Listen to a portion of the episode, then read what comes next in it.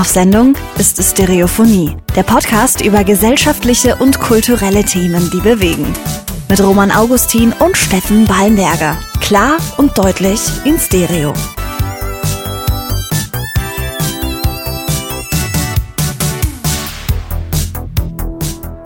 Steff, weißt du, was eins der lästigsten Sachen der Welt ist? Nee. also ich weiß zumindest nicht, auf was du jetzt hinaus willst. Pass auf, recherchieren. Mhm. Soll ich dir sagen, warum recherchieren richtig nervig ist? Ja, sag. Also ich meine, ganz abgesehen vom Wort.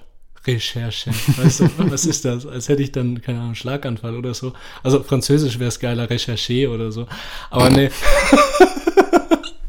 nee, recherchieren ist so nervig und äh, das ist mir jetzt aufgefallen, als ich durchs Internet gescrollt habe und nach einem Urlaub gesucht habe und äh, was ich Ah, äh, okay. genau was ich jetzt in meiner Freizeit in den sechs Wochen weiß Bescheid hatte ich ja letzte Woche auch erwähnt Ja. was ich da machen kann und weißt du du scrollst stundenlang durch Seiten ja in dem Wissen dass du sowieso nur ein zwei brauchst das ist wie eine Einleitung in einem Buch zu lesen, weißt du? Nach den ersten drei bis vier Seiten hast du schon das Interesse verloren zu lesen.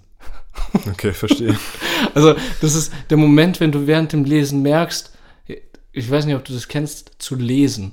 Also, und so war das ja, beim ich Recherchieren. lese hin und wieder was. Ja. Ja, das war beim Recherchieren auch einfach so. Aber auf was willst du jetzt genau hinaus? Ja, ich, verstehe, ich verstehe es nicht so Du, ganz. ich sag's dir jetzt, du recherchierst so lange, bis du merkst, dass du die letzten zwei Stunden hättest Sinnvolleres machen können. Und wenn du nach drei Stunden immer noch nichts gefunden hast, denkst du dir einfach, kack auf Urlaub, ich bleib daheim. Ja, ich glaube, da hatten wir letztes Mal auch schon drüber gesprochen. Also ich bin ja sowieso der Meinung, dass man dieses Jahr vielleicht eher zu Hause bleiben sollte, beziehungsweise nicht so weit wegfahren sollte. ja, genau. Einerseits wegen Corona, andererseits du Spaß dir das Recherchieren. Aber wei weißt du, was, was da auch gegen hilft? Habe ich mir überlegt, spontan reisen. Einfach nicht recherchieren, irgendwo hinfahren. Was hältst du von Spontanreisen? Hm, Habe ich tatsächlich schon ein paar Mal drüber nachgedacht. Äh, bin da aber zu sehr Angsthase, sag ich mal. Also ich, wenn ich irgendwo hinfahre, dann brauche ich eigentlich meistens schon irgendwie zumindest die Sicherheit, dass ich weiß, wo ich penne. Ja, richtig. Ähm, ich fand das jetzt bei meinem Bruder zum Beispiel, der hat vor ein paar Jahren, hat er mit ein paar Freunden so eine Balkanreise gemacht. Okay. Und äh, die sind da halt auch immer so von Ort zu Ort gefahren. Und haben sich dann halt erst vor Ort auch dann wirklich ihre Übernachtungsmöglichkeit gesucht. Und finde ich, ist schon ein krasser Move, vor allem dann so im ländlichen Balkan irgendwie unterwegs zu sein. Ja, erfordert Mut, oder? Also, Ja, genau, also zumindest müsst du dir halt eine Route planen und äh, zumindest irgendwie halbwegs große Orte irgendwie anfahren. Das du gehst halt, dann das Risiko ein, dass du schlimmstenfalls einfach auf der Straße übernachtest oder so. Ja, ja, das sollte man vielleicht gerade in der Gegend vermeiden, aber, oder generell sollte man das vermeiden, das hat jetzt mit dem Beigang nichts zu tun. Ja, Aber ja, Normalerweise fragen wir uns halt, wie es uns geht, ne? Aber das war jetzt so tief in mir drin. Das hat, hat, hatte auch Auswirkungen, wie es mir geht, weißt du, weil äh, mir geht's dementsprechend nicht so gut, weil ich heute sehr viel recherchiert habe. okay. Wie Ja. geht's dir hoffentlich besser? Äh, ja, leider nicht so. Also äh, bei mir hat es, glaube ich, so im Grunde ähnliche, äh, ähnliche Probleme, die ich gerade habe. Also das Ding ist, ähm, ich bin gerade so richtig im Freizeitstress. Das habe ich ja, glaube ich, auch das letzte Mal schon mal kurz erwähnt. Äh, ich versuche jetzt gerade irgendwie meine, meine Sommerwochen irgendwie so jetzt im Voraus so ein bisschen zu planen. Und ich habe dir vorhin meinen Term- Terminkalender gezeigt. Äh, die, die nächsten 14 Tage steht da jeden Tag irgendwie was drin. Und da kommt mir einfach nur das kalte Kotzen. Glaube ich. Obwohl das alles schöne Sachen sind und es auch überhaupt nichts mit Stress zu tun hat, so in Ich dem weiß, Sinn. was du meinst. Also da stehen halt auch so Sachen drin, so, ja, am Montag habe ich halt einen Termin bei der Bank. Ja, dieser Termin dauert eine halbe Stunde oder so. Ist trotzdem nervig. trotzdem ist es halt einfach an diesem Tag. Und äh, in Kombination mit den ganzen anderen Sachen, die da auf den, in den Tagen darauf folgen, ist es halt einfach so, Läppert sich. es läppert sich und ich habe halt meinen nächsten freien Tag, wo ich weiß, dass ich keinen Auftrag habe, halt erst so in zehn Tagen, elf Tagen, irgendwie sowas. Und das nervt mich dann einfach nur. Und deswegen bin ich jetzt gerade so ein bisschen, ja, also prinzipiell geht es mir eigentlich ganz gut, aber äh, irgendwie bin ich so freizeitgestresst. Ja, hast, hast viel vor. das, so viel ist es ja nicht mal. Das sind ja, wie gesagt, jetzt auch nur so kleine Sachen, die sich halt jetzt einfach so. Ja. Aber wir haben es ja jetzt vorhin schon gemerkt, äh, tatsächlich auch jetzt so ein bisschen die Terminfindung äh, von den nächsten Aufnahmeterminen für den Podcast Ach, wird schwierig. Müssen wir jetzt mal gucken, Voll. wie wir das machen. Voll, weil ich, auch ich so komplett vollgeballert werde mit Punkten im Terminkalender. Ja, genau. Und äh, einerseits sollte man sich eigentlich glücklich schätzen, dass man jetzt die Freizeit hat, in Urlaub zu fahren und sonst was. Ja. Aber man kümmert sich halt vor dem Urlaub doch eher mit erstens Recherche und, und zweitens, dass man halt einfach merkt, dass keine einzige Minute mal durchatmen und nichts tun ist. Ja. Und das wäre doch auch mal was Cooles. Sollte, also das äh, unterschätzt man immer ganz gerne, dass das so ist. Richtig. naja, aber ich denke, auch einzelne Punkte in dem ganzen Punktegeflecht können was Wunderbares sein, wie beispielsweise der Punkt heute in meinem Kalender. Stimmt, der war gut. Ja, da habe ich mich richtig drauf gefreut, besonders weil wir heute auch einen wundervollen Gast in unseren Reihen begrüßen dürfen. Endlich mal wieder auch äh, äh, in Persona, sage ich jetzt mal. Genau, in Persona bei uns live und, äh, und auch männlicher Gast. Mhm. Stimmt, auch ziemlich selten bei uns. ziemlich selten bei uns. Und zwar heute zu Gast ist der Simon. Und Simon wohnt in Nürnberg, ist 31 Jahre alt und hat mit Steff zusammen Architektur studiert. Ja, genau. Nach äh, seinem Architekturstudium arbeitet er jetzt äh, auch hauptberuflich natürlich in einem Büro, ähnlich wie ich, und äh, engagiert sich aber nebenbei ehrenamtlich auch beim Technischen Hilfswerk hier in Nürnberg. Genau, und das fanden wir natürlich mega interessant. Und in der heutigen Folge haben wir die Ehre mit Simon über seine Entscheidung, sich beim THW ehrenamtlich zu engagieren, über das THW allgemein und vor allem auch über die Flutkatastrophe in Deutschland uns zu unterhalten. Ja, wir wollen unter anderem heute wissen, äh, wie der Einsatz vom THW in äh, Nordrhein-Westfalen abgelaufen ist im Zuge der Flutkatastrophe, was man alles machen kann, um Städte äh, katastrophensicherer zu machen und wie das alles mit dem Klimawandel so generell eigentlich überhaupt zusammenhängt.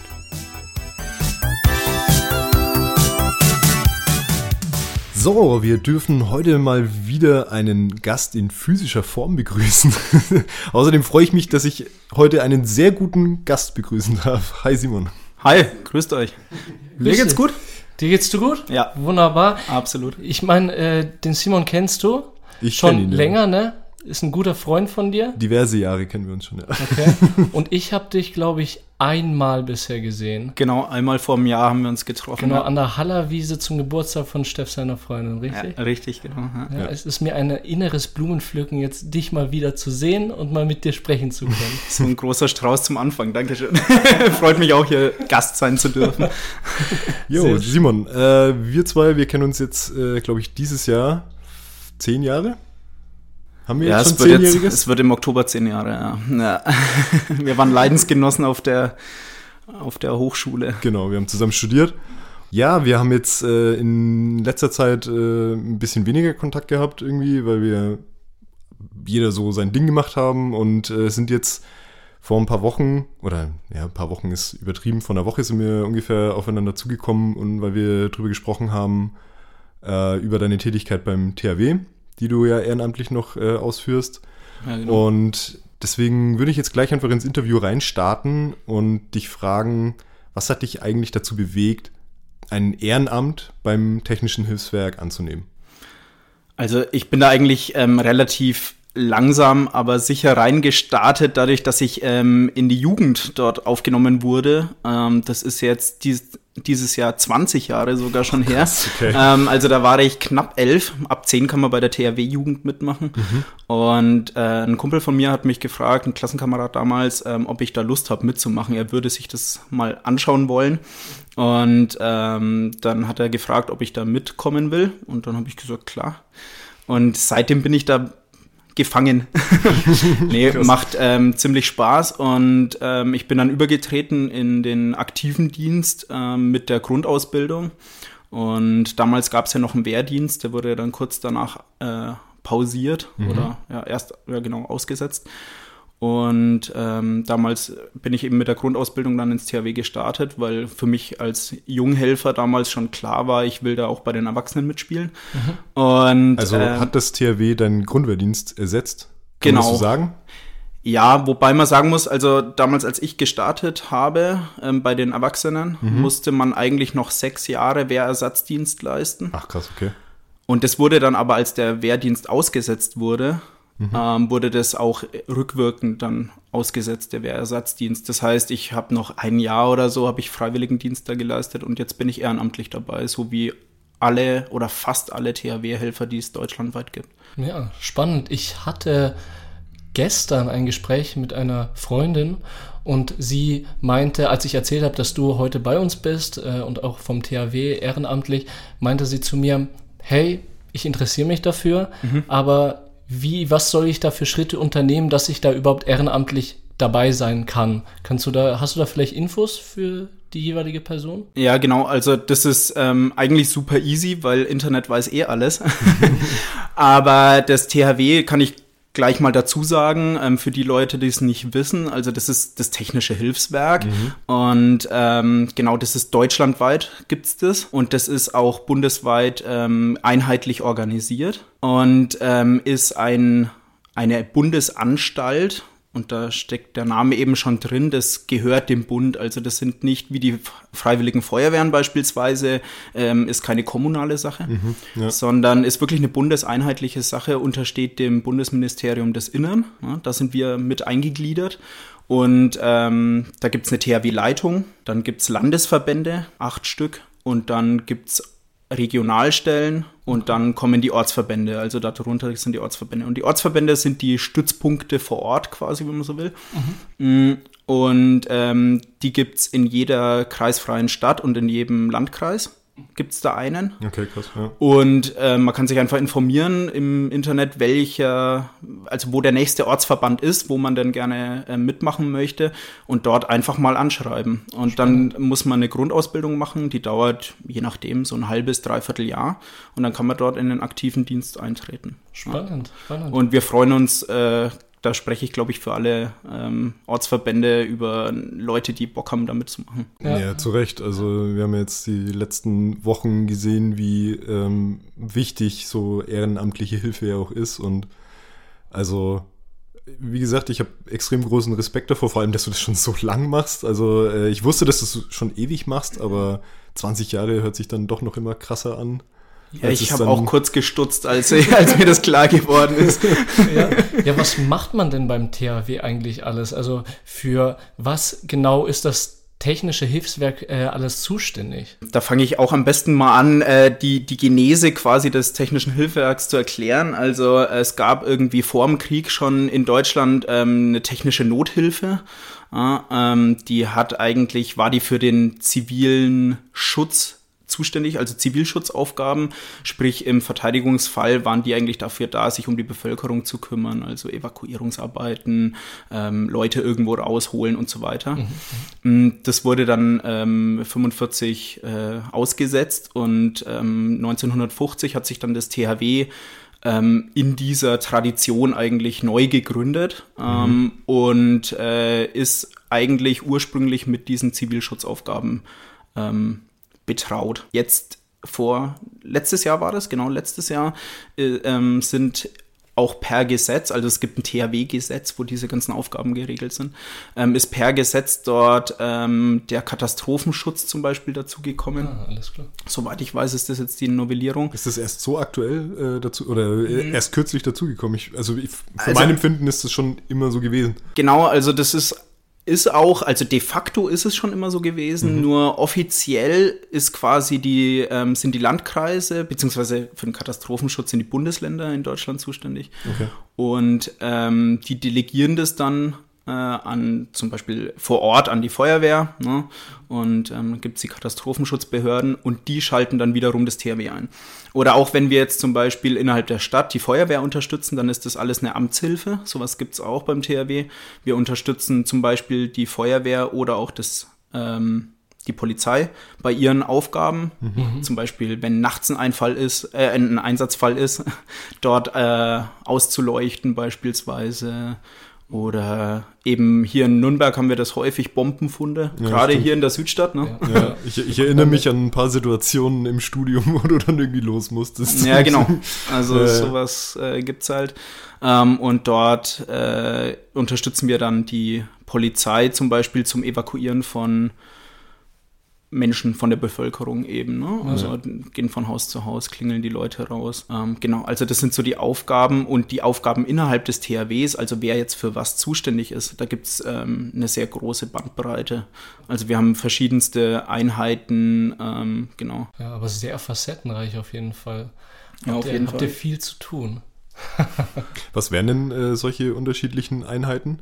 Also ich meine, du hast jetzt schon ein bisschen was erwähnt, aber äh, kannst du vielleicht kurz, ähm, weiß nicht, gibt es da irgendwie so einen Überblick über diese einzelnen Gruppen? Genau, also im, innerhalb ähm, dieses Ortsverbands, was ich gerade geschildert Genau, habe, ja. da sind wir dann in, in Zügen organisiert. Das kennt man von der Feuerwehr auch, zum Beispiel. Ja, oder Bundeswehr auch, Oder ja. von der Bundeswehr. Ähm, genau. Und äh, dort gibt's immer einen Zugtrupp, der so die Führung innerhalb des Zuges un- äh, übernimmt. Mhm. Und dann besteht so ein Zug immer eigentlich aus einer Bergungseinheit. Das sind so diese, also quasi so Schnelleinsatztruppen, kann man das, äh, kann, als eine Schnelleinsatztruppe kann man sich das vielleicht gut vorstellen. Mm, Die können gut Leute irgendwo rausholen, beispielsweise eben auch wieder das, wofür das THW eigentlich ursprünglich mal gedacht war. Ne? Die haben so ähm, leichte, also die haben so von allem etwas. Ne? Die haben den, den sogenannte Gerätekraftwagen. Ähm, da, das ist wie so ein Schweizer Taschenmesser, da ist alles Mögliche drinnen, was man schnell gebrauchen kann. Und dann gibt's immer noch eine zusätzliche Fachgruppe, nennen wir das im THW. Und diese Fachgruppen, da gibt's, ähm, ich weiß gar nicht wie viele, das ändert sich auch dauernd, gibt's im THW.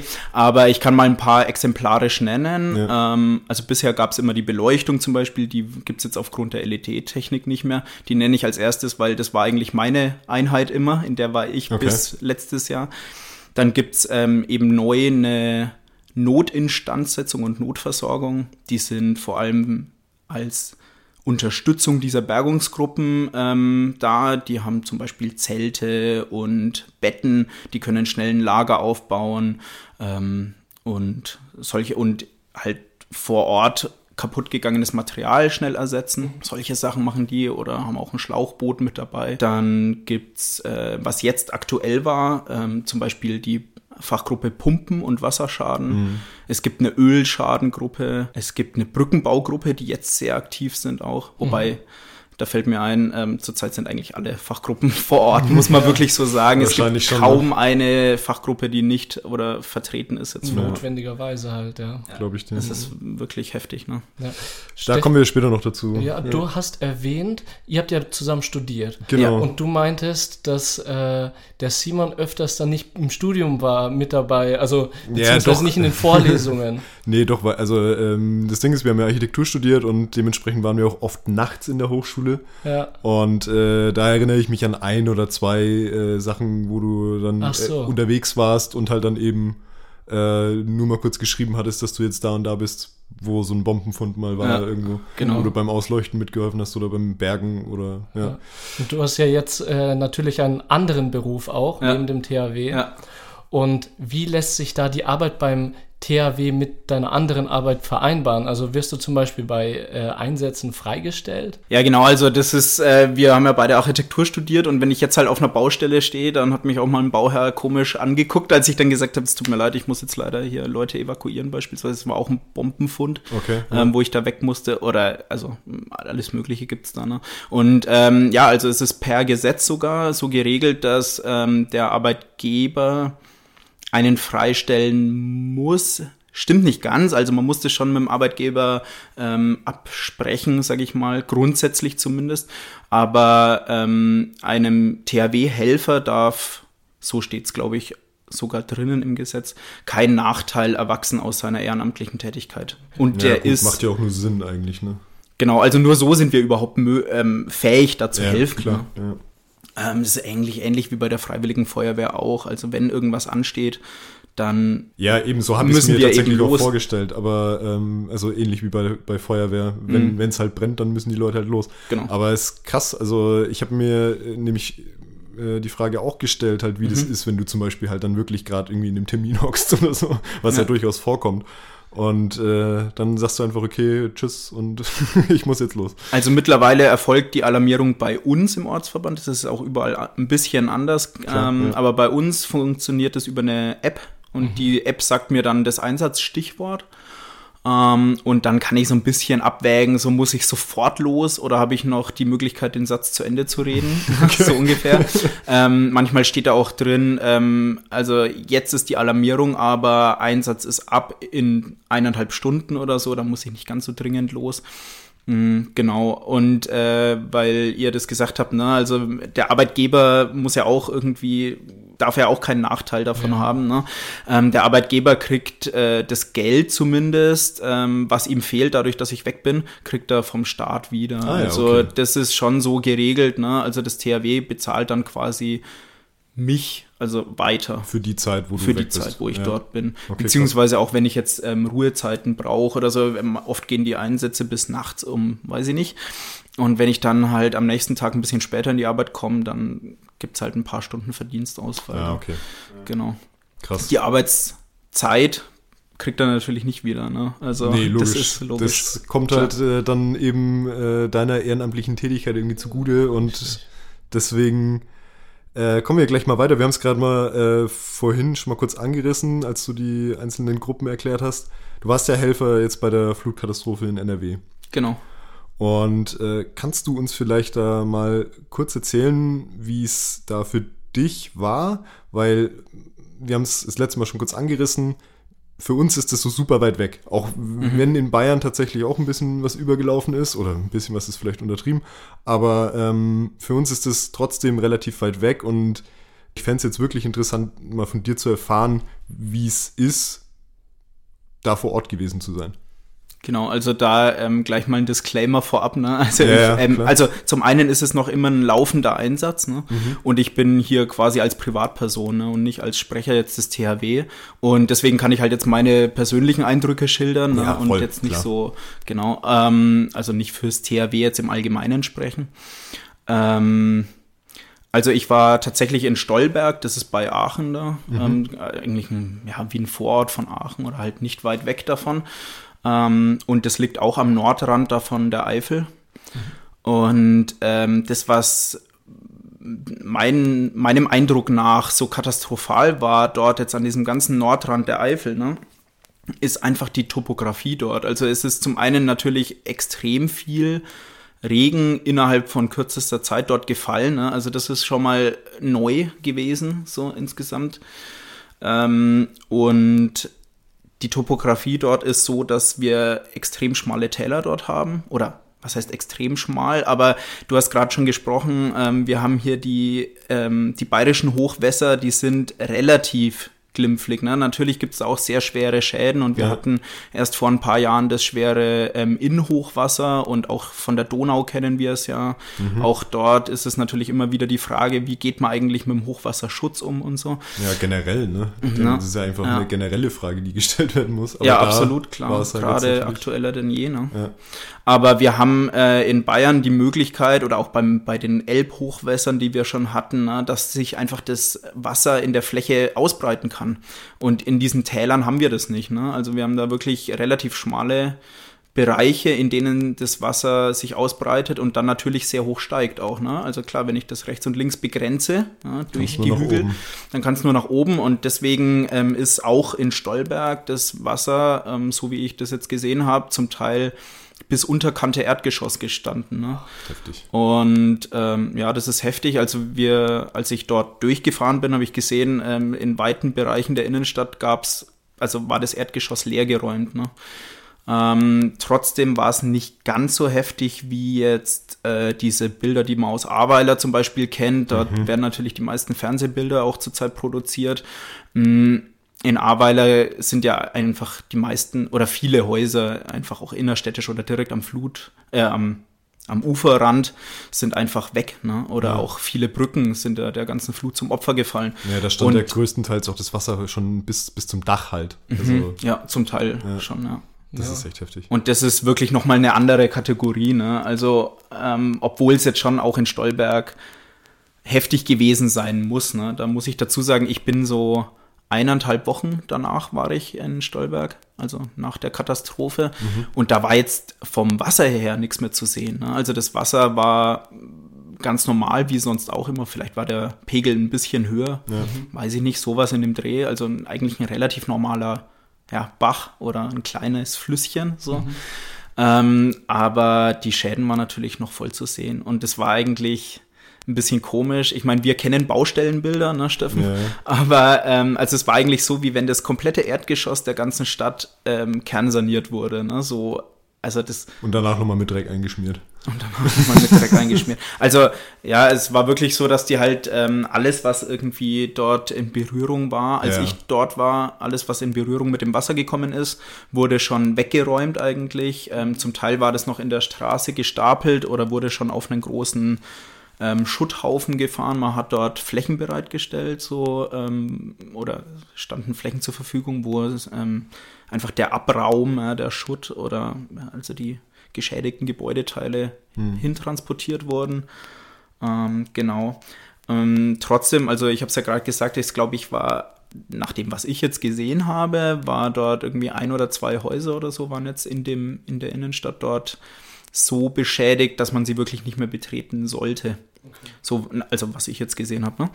Und ähm, aber ansonsten standen noch alle Brücken. Es waren ein paar Straßen gesperrt.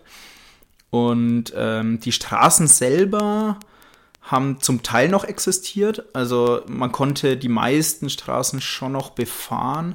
Ähm, was man aber schon gesehen hat, einfach durch diese Kraft des Wassers, ähm, dass Gehsteige zum Beispiel komplett herausgespült wurden ähm, in der Innenstadt. Also das Wasser kommt natürlich vom Berg mit einer ziemlich enormen Wucht ja. ähm, und spült dort dann durch die Strudel die Gehwegplatten hoch, ne, nimmt die mit, also da lag der Gehweg auch komplett in der Stadt verteilt einfach ähm, und spült dann, also strudelt dann die, diese Kiesunterlage, die so die Gehwege haben, ne, spült die auf und da war teilweise, also bis zu, bis zu den Verrohrungen in der Straße war da alles freigelegt. Ne? Das ist so abgefahren, was Wasser für eine Wucht hat. Was ein Bild, ne? das ja. können wir uns gar nicht vorstellen. Wir gehen vor die Haustür, alles normal. Ja. Auf der anderen Seite Katastrophe. Ja. ja, jetzt stell dir mal vor, dass die, keine Ahnung, hier bei uns jetzt in Nürnberg, die Pegnitz einfach mal plötzlich so auf das 100, auf die hundertfache Breite ja. ansteigt mega oder so. Mega. Das ist einfach nur abgefahren. Wobei sie das ja auch tut, ne? Aber wir haben eben hier die Möglichkeiten, dass sich die, ähm, die Besser das, das, Wasser einfach wirklich breit verteilt. Ich meine, wir, die Pegnitz- und Regnitzgründe hier in Nürnberg mhm. und Fürth, die wir hier haben, das ist ja, die sind auch regelmäßig überschwemmt und auch da, als die Flutkatastrophe in NRW und Rheinland-Pfalz war, war hier auch bei Bayersdorf zum Beispiel ähm, weite Teile des Eichgrunds unter Wasser. Hm. Aber klar, also dort läuft vielleicht auch mal ein Keller voll oder so und das verteilt sich in die Breite. Ist auch nicht schön für die Leute, die dann ja, die Häuser besitzen ja. und so. Ist auch eine kleine Katastrophe für die. Hast du etwas von den Menschen mitbekommen dort vor Ort? Mm, nee. Also da kann ich gerade mal schildern, vielleicht, wo ich eingesetzt war. Mm, bei mir ging es darum, ich sollte die Führungsstelle vor Ort unterstützen. Mhm. Ähm, genau, und das sah bei mir so aus, also die Führungsstelle koordiniert eigentlich die Aufgaben oder die kleinen Einsätze sind ja, der große Einsatz ähm, ist unterteilt in viele kleine Einsätze mhm. und diese kleinen Einsätze müssen halt auch irgendwie gemanagt werden. Ne? Und das war da war ich ein Teil davon, ne, okay. dieses Management-Systems letzten Endes. Ähm, und ich habe die Nachtschicht abbekommen. Wir sind da am Samstagvormittag hingefahren. Samstagmittags waren wir da. Hm. Konnte ich mich ein bisschen ausruhen. Wir haben dann in der Nacht das ähm, noch abgearbeitet, was in der Nacht abzuarbeiten war. Ähm, das ging wahrscheinlich auch bei wenig Licht und den Möglichkeiten, die man halt nachts dann eben hat, meine ich was man dann abends machen konnte, oder? Genau, also die Aufgaben in der Nacht waren jetzt dort vor allem ähm, Beleuchtung der Straßen, ja. ähm, weil einfach es gab dort noch Straßenzüge, die einfach ohne Licht waren. Mhm. Ähm, genau, und ansonsten gab es noch so ein paar kleine Funksprüche, ähm, von denen, also die man einfach zur Kenntnis nimmt, notiert und dann ähm, eben die entsprechenden Schritte ja. in die Wege leitet. Ne? Also ja, im Einzelnen will ich das gar nicht unbedingt wiedergeben oder darf ich es auch nicht ja, wiedergeben, klar. kann ich es auch nicht wiedergeben. Aber ähm, da geht es zum Beispiel darum, dass wir ähm, organisiert haben, dass so eine Beleuchtungsgruppe Sprit bekommt. Ja, okay, Oder also- dass die Duschcontainer und Waschcontainer, die die Stadt bereitgestellt haben, eben für die Opfer, ähm, dass die weiterhin versorgt werden mit Wasser oder wenn dort ein Schaden wurde, da gemeldet zum Beispiel und so. Und dass wir das sowas dann organisieren, dass das wieder behoben wird. Also lauter so, es waren in der Nacht relativ kleine Sachen, weil natürlich die großen Arbeiten tagsüber laufen, ne? wenn wirklich, wie du sagst, wenn Licht da ist, ne? Ja, genau. Tageslicht da ist. Ja, deutschlandweit haben die Bürger ja nicht nur die Stra äh, ihre eigenen Straßen verloren oder die Bürgersteige oder Brücken, sondern auch das eigene Zuhause verloren oder den, das eigene Geschäft verloren Ja. Mm, oder auch ihr Leben. Also viele haben ja auch äh, Ja, ihr Leben bedauerlicherweise, ja. bedauerlicherweise verloren wegen dieser Flutkatastrophe. Mm, Und wie können wir als normale Bürger jetzt im Moment den Betroffenen helfen? Also ich denke, das kann man hauptsächlich über Spendenaktionen machen zurzeit, so blöd es klingt. Also ähm, und da denke ich auch die Spendenaktionen, die vor Ort eben ausgerufen worden oder organisiert werden, ähm, dass man vor allem diese Spendenaktionen unterstützt, weil die, glaube ich, wissen am allerbesten, was gerade benötigt wird. Ja, und es ist unmittelbar dann auch da, wo es hin Genau. soll, das Geld. ne? Ich denke, dass das das Beste ist. Ähm, wir als THW sind ja nicht ähm, dort involviert. Also äh, das, das THW organisiert ja keine Spenden, sondern wir helfen halt durch unsere Mittel, die wir haben, also durch unsere Einheiten, die dort vor Ort sind. Ähm, beispielsweise ist ja jetzt noch, ähm, wird im Ahrtal ganz viele Brücken gebaut. Wenn jetzt dann diese ganzen Aufräumarbeiten ähm, fertig sind, geht es dann vor allem um die Instandsetzung. Mhm. Wiederaufbau, Ähm, genau. Wiederaufbau, da kann das THW nur bedingt Hilfe leisten, aber da sind dann vor allem viele Firmen gefragt. Und ähm, ich denke schon, dass man dort äh, unterschiedlich die Leute unterstützen kann, indem man dort Sach- und vor allem Geldspenden, glaube ich, bereitstellt. Ich denke, dass das die beste Hilfe ist, die man ähm, anbieten kann. Ja. Ja, dann werden wir dann auf jeden Fall auch noch auf Spendenseiten hinweisen, dann Ja, wie genau. letzte Woche. Ja, Mm, schauen wir uns Links. vielleicht jetzt auch mal, dank deinem Hinweis, jetzt vielleicht mal auch nach regionalen Sachen vielleicht ein bisschen um. Also, äh, das ist das, was ich jetzt so mitbekommen habe, ne, dass das am meisten Sinn ergibt. Nee, also, äh, klingt ja auch logisch tatsächlich. Ja. Ne? Ja. So, ähm, was ich jetzt äh, noch, jetzt wird es vielleicht ein bisschen themenspezifischer. Ähm, was glaubst du, was wir jetzt zum Beispiel in unserer Funktion als Planer, Stadtplaner vielleicht auch, also jetzt nicht wir zwei, sondern unsere Zunft, was, was können wir äh, tun, um solche Gebiete katastrophensicherer zu machen? Weil, also das, was ich, ich habe mir da jetzt die letzten Tage so ein bisschen Gedanken drüber gemacht und ich glaube, ein Hauptgrund ist ja eben die Versiegelung, die wir tagtäglich in Deutschland irgendwie erleben oder weltweit. Was, also ich habe ähm, vor ein paar Tagen in einem Artikel gelesen, äh, dass täglich zurzeit 45 Hektar äh, in Deutschland versiegelt werden. Täglich. Ja. Was ich eine ziemlich heftige Zahl finde. Absolut, ja. Und was glaubst du, was, oder hast du eine Idee? Ich weiß jetzt nicht, ähm, ob du jetzt so ad hoc da irgendwie drauf eingehen kannst und willst, aber hast du vielleicht eine Idee, wie wir in Zukunft mit sowas umgehen könnten? Ich glaube, dass das ein sehr vielfältiges Thema ist, um ehrlich zu sein. Ja, also ähm, natürlich ist so ein Punkt wie Versiegelung ähm, ein wichtiger Punkt. Ich meine, Ursachenbekämpfung ist in fast allen Problemen das Beste, was man machen kann. Ja? Also, ähm, und da geht es einfach darum, dass wir dem Klimawandel vorbeugen. Ja? Oder ihn, ihn ähm, vorbeugen ist eigentlich schon nicht mehr möglich, ne? sondern ähm, den so gut wie es geht eindämmen versuchen. Ne? Und da gehört natürlich ähm, Entsiegelung dazu. Ja. Ähm, ich denke aber, dass das Thema sehr viel weiter geht. Also natürlich ist es auch einfach Ressourcenverbrauch. Ähm, Müssen wir unbedingt alles neu bauen oder können wir Teilbereiche umbauen? Ähm, stadtplanerisch, glaube ich, ist es eher schwierig, ähm, da wirklich ähm, vorbeu vorzubeugen. Ähm, weil jetzt zum Beispiel die Orte, in denen, oder der Ort, in dem ich war, oder auch solche Orte, die jetzt betroffen sind, ähm, sind einfach deswegen betroffen, weil sie am Fluss bauen. Ne? Und wir wissen ja, dass fast jeder gewachsene Ort irgendwie sich um Wasser, um einen Fluss drumherum Stimmt, gruppiert. ja. Ne? Früher hatte man die Mühlen dort, ähm, das waren natürlich Keimpunkte von Siedlungen auch, ne? auch Wasserstraßen.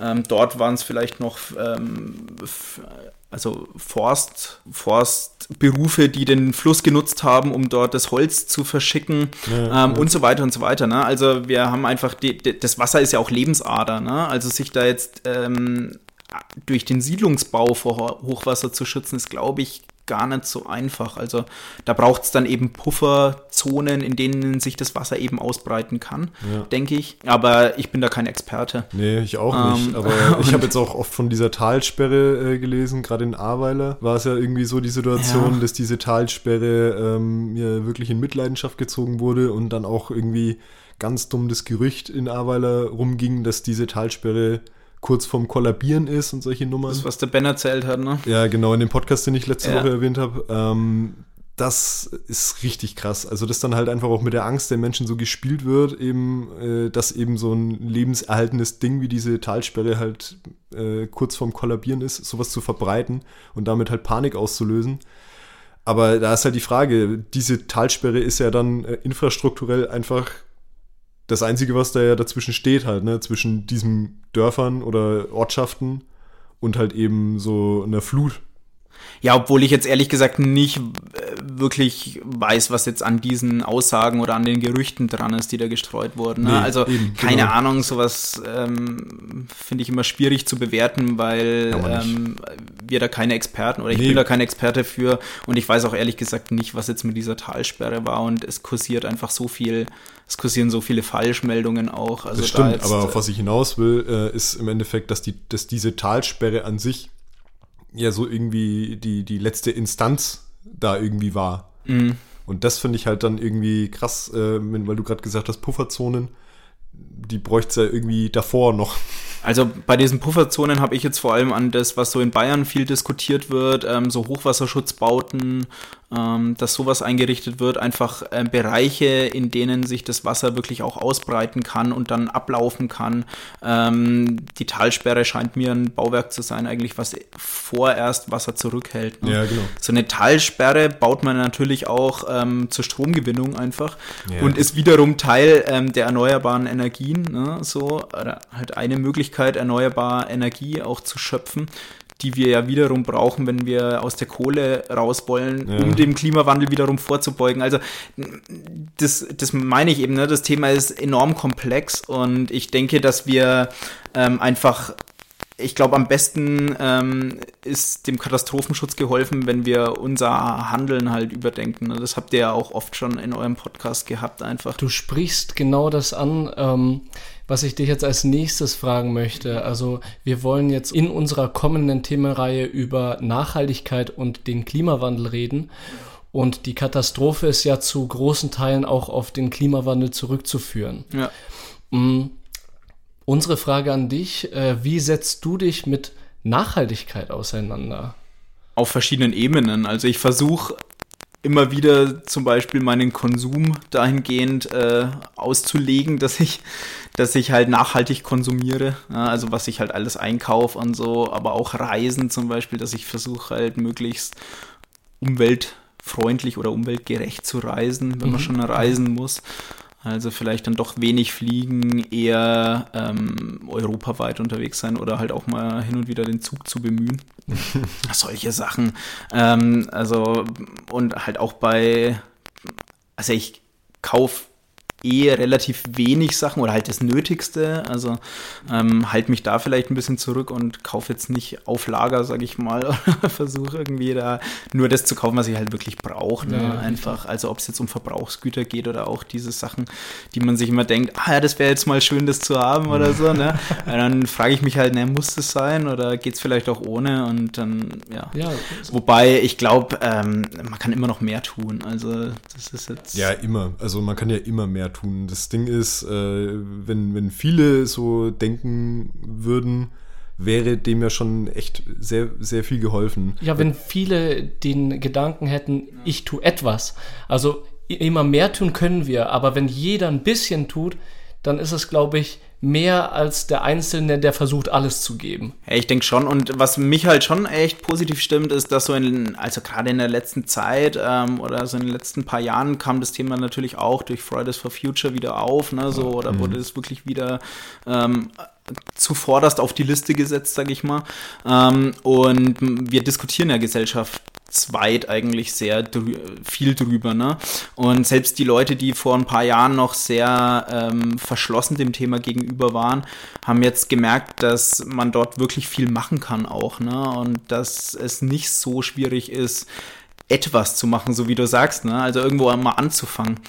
Und ich glaube, dadurch, dass wir das gesellschaftsweit behandeln, ähm, tut sich auch schon echt einiges. Ja, wir hatten, hatten in der letzten Folge, Steff, äh, erwähnt gehabt, dass äh, der Fokus jetzt natürlich verständlicherweise während Corona jetzt mehr und mehr auf Krankheit, Pandemie etc. ist und dass das Thema Klimawandel und Nachhaltigkeit ähm, auch vor allem was, äh, in der, äh, was die Politik anbelangt und natürlich auch in der Gesellschaft, weil jeder jetzt auf sich schaut und äh, auf die Pandemie, dass das mehr in den Hintergrund rückt. Aber ich kann mir vorstellen, dass jetzt äh, so eine Katastrophe, so eine Flutkatastrophe auch irgendwie nochmal aufweckt, oder? Nochmal zeigt, hey, es passiert hier was. Hier ja. passieren Ich muss ehrlicherweise sagen, ja, am Anfang hatte ich auch so ein bisschen das Gefühl, ja, dass einfach Corona alles bestimmt, klar, letztes Jahr war das auch so. Aber ehrlich gesagt ähm, kommt mir das nicht so vor, dass das dass jetzt irgendwie ähm, Nachhaltigkeit, Klimawandel, wie auch immer, ja, ähm, in den Hintergrund gerückt ist. Also ehrlich gesagt glaube ich, dass das nach wie vor genauso aktuell ist, auch in den Köpfen der Leute. Und ähm, ich denke, dass man an der Corona-Pandemie ganz gut sieht, wie so ein Krisenmanagement, also gesellschaftsweit ausschauen kann. Ja. Und dass dort echt noch viel ähm, Arbeit zu leisten ist. Ja. Und ähm, zum einen kann man natürlich ein bisschen frustriert drauf schauen und sagen, das ist alles total schwierig und keiner ähm, hält sich eigentlich an die Aktionen oder an die Sachen, an die, an die Punkte, die wir einhalten müssten, damit das Ganze funktionieren kann. Auf der anderen Seite glaube ich, äh, es sind einfach viel mehr Leute sensibilisiert und merken jetzt, wenn ich jetzt reagiere, ja, dann kann ich einen eine Auswirkung verhindern, die erst in einigen Jahren oder Jahrzehnten zum Tragen kommt. Und ähm, das, glaube ich, mal Gefühl zu haben an so einem mittelfristigen Maßstab wie bei der Corona-Pandemie, ja, ist, glaube ich, schon mal ein, einfach ein wichtiges Erlebnis für viele in der Gesellschaft. Also. Nee, da freue ich mich wirklich richtig drauf auf diese Themenreihe. Ich glaube, wir werden richtig viele Informationen bekommen. Ja, auf jeden Fall. Und da nochmal tiefere Einblicke in das Ganze bekommen hör du dann auch gerne mal rein. Auf jeden Fall, ja, ich höre es ja eh dauernd. Wir haben äh, eine Rausschmeißerfrage bei uns mit Interviewpartner. Wenn du unseren Podcast hörst, wie du gesagt hast, dann ja, weißt du das ich auch. Ich weiß Bescheid. Und zwar, wenn du dir jetzt im Moment etwas wünschen könntest, also unabhängig vom Thema natürlich, was wäre das? Also das ist so ein Ding, was mich in letzter Zeit auch sehr viel beschäftigt. Ich habe euch vorhin ja schon im Vorgespräch mal gesagt, dass äh, ich zurzeit auch Podcasts wegsuchte.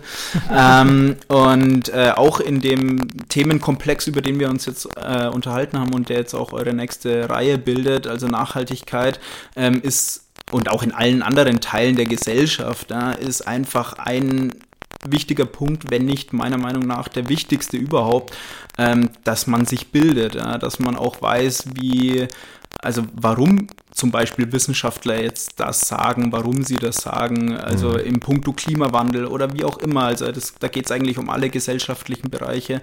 Und ähm, ich würde mich echt freuen oder ich würde mir wünschen, dass viel mehr Leute ähm, ja, sich bilden, beziehungsweise ähm, auf also die Bildungsangebote, die es so gibt, einfach nutzen ne? und dort wirklich ähm, ja einfach das Wissen abschöpfen, sich auch äh, mal damit beschäftigen, wie eigentlich äh, ja eine Meinungs nee, keine Meinungsbildung eben ne, in der Wissenschaft, sondern wirklich eine ähm, Argumentebildung oder Erkenntnisse einfach ähm, zustande kommen. Also ja. so eine eigene Aufklärung für sich selber. Aufklärung. Ich glaube, der, genau, das ist das Wort eigentlich, Aufklärung, ja. Und zwar in allen möglichen Bereichen. Die leistet ihr ja schon mit eurem Podcast zum Beispiel, also jetzt gerade über die psychischen Erkrankungen. Das war super interessant, ja. Aber einfach Aufklärung und Offenheit einfach den anderen Themen gegenüber, das würde ich mir echt wünschen. Und ich glaube, davon braucht so viel mehr in unserer Gesellschaft. Auf jeden Fall, ja. Und ähm, ja, das ist einfach, glaube ich, das Wichtigste, weil wenn das ähm, geschafft ist, ne, dann können wir uns auch auf einem ganz anderen Niveau verständigen, gesellschaftsweit. Absolut, gutes Statement. Ja. Ja, Und ja, das würde ich mir wünschen. Das finde ich doch ein gutes Schlusswort, oder? ja absolut. Wir haben noch äh, Musikwunsch. Stimmt, nicht, dass wir das wieder Das, vergessen. nicht, dass wir das wieder vergessen, ja. Simon, wir haben ja diese Stereophonie, die Playlist. Und, äh, und wir wollen natürlich auch von unseren InterviewpartnerInnen äh, den persönlichen Musikwunsch hören. Und was wäre deiner? Ja, genau, da muss ich jetzt ein bisschen Werbung machen. Und zwar für den Tommy Krabweis und seine großartigen ähm, Podcasts, beziehungsweise eigentlich sind es ähm, Twitch-Streams. Die macht er immer Dienstagabend. Aber das ist ähm, genau das, was ich gerade gesagt habe. Also der macht einfach ein breites Bildungsangebot. Ähm, der ist der Erfinder von Bernd das Brot. Ah, ja. Und ähm, einfach ein großartiger Unterhalter und ähm, genau und äh, arbeitet eben in der, in der Unterhaltungsbranche. Und der hat sich zur Aufgabe gemacht, eigentlich seit Anfang Corona läuft es, also seit über einem Jahr, lädt der sich Leute ein. Ähm, und zwar meistens Wissenschaftler oder Leute, die einfach äh, ein breites Fachwissen haben ähm, und lässt sich Dinge erklären. Also er gibt ein Thema vor und lässt sich die Dinge von Leuten erklären, die das wirklich durchdrungen haben, die die Sachen verstehen. Und ähm, er Also macht er lernt live im Internet. Er lernt live im Internet und man kann die, cool. man kann die Leute dabei ähm, begleiten, wie sie, wie er lernt einmal und wie die Leute ihm das erklären eben. Und ähm, da habe ich jetzt auch ziemlich viel gelernt die letzten eineinhalb Jahre, ähm, gerade was Corona anging, aber auch viele andere Dinge. Also äh, mit ganz vielen Vorurteilen oder so Urban Legends räumt er auf, lässt sich das eben erklären und ähm, ja, bildet sich. Und da merkt man eben auch, dass ganz viel so gefährliches Halbwissen einfach in der Gesellschaft rumschwirrt. Und genau, also das ist ähm, ein, ein gutes Format, das kann man sich gerne mal zu Gemüte führen. Spannend. Ähm, und äh, der hat das Lied gemacht, äh, Dunning-Kruger-Effekt. Der Dunning-Kruger-Effekt ist ja, ähm, wenn man eigentlich selber merkt, dass, oder nicht merkt, dass man eigentlich gar nichts weiß und sich für den Schlauesten hält. Da gibt es ja genügend Leute bei uns in der Gesellschaft. Ähm, Da Ja. gehört jeder in Teilen wahrscheinlich auch dazu. Aber genau, und das ist ein super Lied und das äh, empfehle ich euch und uns. Hau mal rein, oder? Cool, ja, machen wir. Wunderbar. Alles Simon, es war uns eine Freude, dich bei uns begrüßen zu dürfen. Ja, sehr gerne. Ich hoffe, dass ich euch ein bisschen was erklären konnte über das THW, dass ihr Fall. ein bisschen Also- was gelernt habt. War mega spannend. Ja. Dann danke dir. Ja, sehr gerne.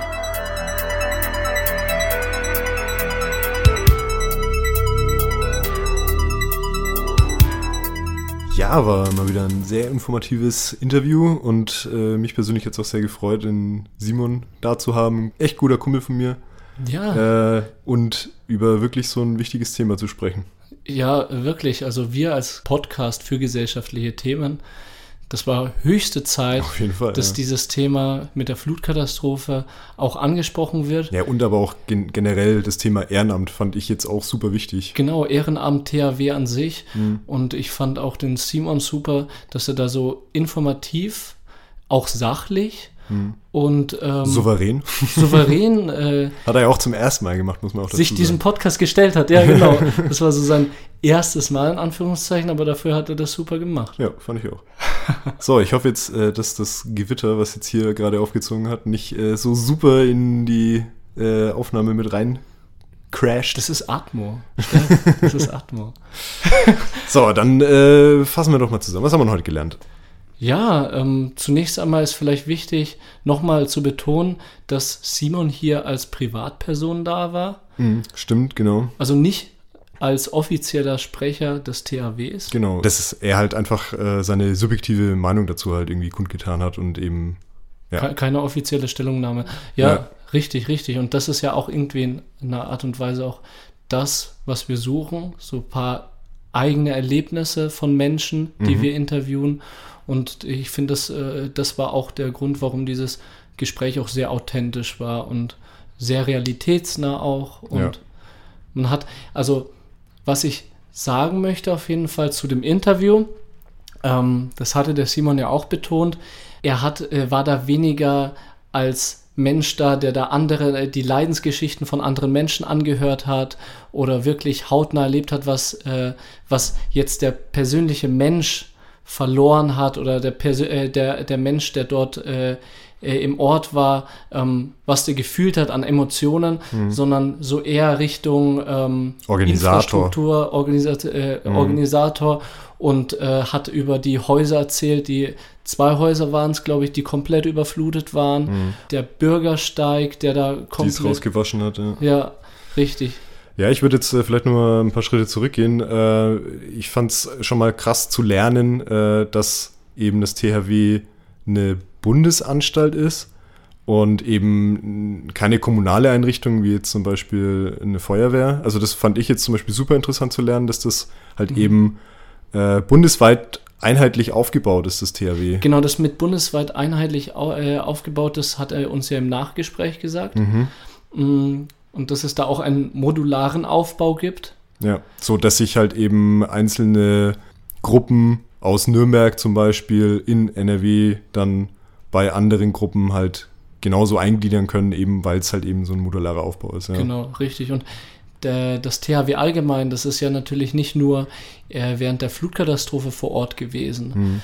Der Simon meinte jetzt auch im Nachgespräch, dass das THW natürlich auch international Ja, tätig das ist. fand ich auch super interessant zu, zu wissen, weil das äh, wusste ich jetzt auch nicht persönlich. Genau, beispielsweise in äh, Jordanien unterwegs gewesen, Ja, äh, zwecks Trinkwasserbereitstellung.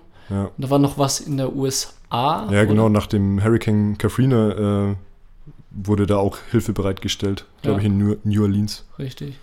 Ja, aber da braucht man, glaube ich, eh, grob habe ich es noch im Kopf, noch eine zusätzliche Ausbildung oder irgendetwas, Genau. um Ja, äh, ins Ausland zu dürfen. Ja, logisch, ja, Genau, genau. Im Endeffekt ehrenamtliche Helfer äh, hier national kannst du ja ohne eine Weiterbildung nicht jetzt äh, automatisch gleich ins Ausland schicken. Also, ja, klar. Aber wir reden hier gerade über Ausland und äh, aber wir bleiben jetzt einfach vor Ort. Ja. Ich möchte nochmal zurückkommen zu den Menschen, die mich darauf angesprochen haben, auch von wegen, wie kann man sich da engagieren, welche Wege gibt es da. Ja. Hat der Simon ja auch gesagt, sich da vielleicht auch einfach melden und äh, fragen, wo, äh, wo Hilfe gebraucht wird, im Internet recherchieren, Mhm. weil wirklich Hilfe wird zurzeit überall benötigt. Da hatte doch der Simon eine lustige Story erzählt, oder? Ja, genau, über einen äh, Kumpel von ihm, der tatsächlich, also jetzt äh, unabhängig vom THW äh, äh, nach NRW hochgefahren ist und äh, so einen kleinen Bagger mitgenommen hat und den einfach in seinem äh, T3-Bus äh, untergebracht hat. Also hat noch einen Anhänger dran gehabt, hat den kleinen Bagger auseinandergenommen und ich habe das Bild gesehen. Ey, das sieht so urlustig aus, wie dieser Bagger in diesem T3 drin steht. Aber da sieht man halt, äh, Not macht erfinderisch, wenn Ja. man es jetzt so sagen kann. Absolut. Und im Endeffekt äh, ist äh, sein Kumpel da halt eben mit diesem Bagger runtergefahren und äh, hat da halt wirklich äh, an vorderster Front mit angepackt. Ja, raus an unsere Baggergemeinschaft innerhalb unserer ZuhörerInnen, die Ja. diesen Podcast äh, mit anhören. Jeder hat einen Bagger daheim. Packt euren Minibagger in euren T3 und ab, ab die Post. nee, aber generell finde ich, also größten Respekt für, für jeden, der sich da äh, irgendwie engagiert hat, ob jetzt mit Spenden, also eben monetär, oder halt eben mit Leistungen und da selber ähm, runtergefahren ist und mit angepackt hat. Also wirklich krassen Respekt dafür. Absolut. Auch an alle Helfer vom THW und bedanke mich da nochmal jetzt wirklich ganz offiziell. Ich ebenfalls, du darfst wir sagen. ja, Und was wir natürlich auch machen wollen, äh, wieder äh, auf Spendenseiten hinweisen in Genau. unserer Beschreibung. die verlinken wir wieder in der Folgenbeschreibung. Die genau. verlinken wir rein. Äh, du hast diese monetäre Hilfe angesprochen. Monetär oder auch Sachspenden gerne gesehen. Ja, genau. So, ich denke, es ist Zeit für unsere Stereophonie, die Playlist, Ja, die ein bisschen aufzustocken. stimmt, genau. Simon hat ja sein Lied schon genannt von Tommy Krabweis. Genau, richtig. Und äh, ich würde jetzt mal weitermachen. Und zwar habe ich mir den äh, Song Talking Straight von Rolling Blackouts Coastal Fever rausgesucht. Das ist ein super langer Bandname, aber ein richtig gutes Lied. Wieder, wie jede Folge, wieder gespannt, was du rausgesucht hast. Finde ich mega cool. Ja. Okay. Gutes Lied. Was hast du dir rausgesucht? Ja, letzte Folge hattest du ja so einen britischen Song Ja, stimmt, in genau. die Playlist gepackt und ich meinte äh, zu dir, ich feiere diesen British Rap voll. Stimmt, genau. Hast du dir jetzt einen rausgesucht? Ich habe mir jetzt einen British Rap rausgesucht, Ah, cool. Bin den gespannt. ich richtig cool finde von einer Frau. Und zwar von, äh, ich kann das nicht aussprechen, I'm so sorry, aber äh, wenn ihr schreiben wollt, dann schreibt ihr es Lady Leshur. Le Lesher? Lesher wahrscheinlich. Lady Lesher? Lady Lesher. Und zwar Queen's Speech. Mhm. Und da bitte die Nummer 4. Okay. Gibt es noch drei andere? Oder? Ja, genau. Ich glaube noch ein fünftes auch, keine Ahnung. Aber Queen's Speech 4. Okay. Das Bin gespannt. Haut alles weg.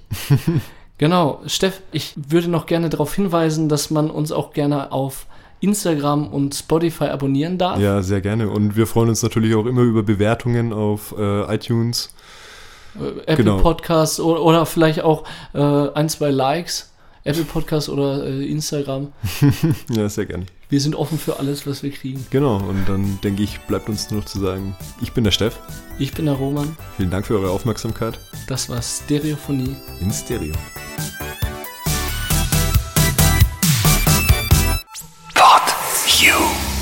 Stereophonie ist ein PodU Original Podcast. Idee und Moderation Roman Augustin und Steffen Balmberger. Produktion Roman Augustin und Steffen Balmberger zusammen mit dem Funkhaus Nürnberg. Gesamtleitung PodU Patrick Rist. Alle PodU Podcasts findest du auf podu.de und in der PodU App. Podcasts für dich aus deiner Region.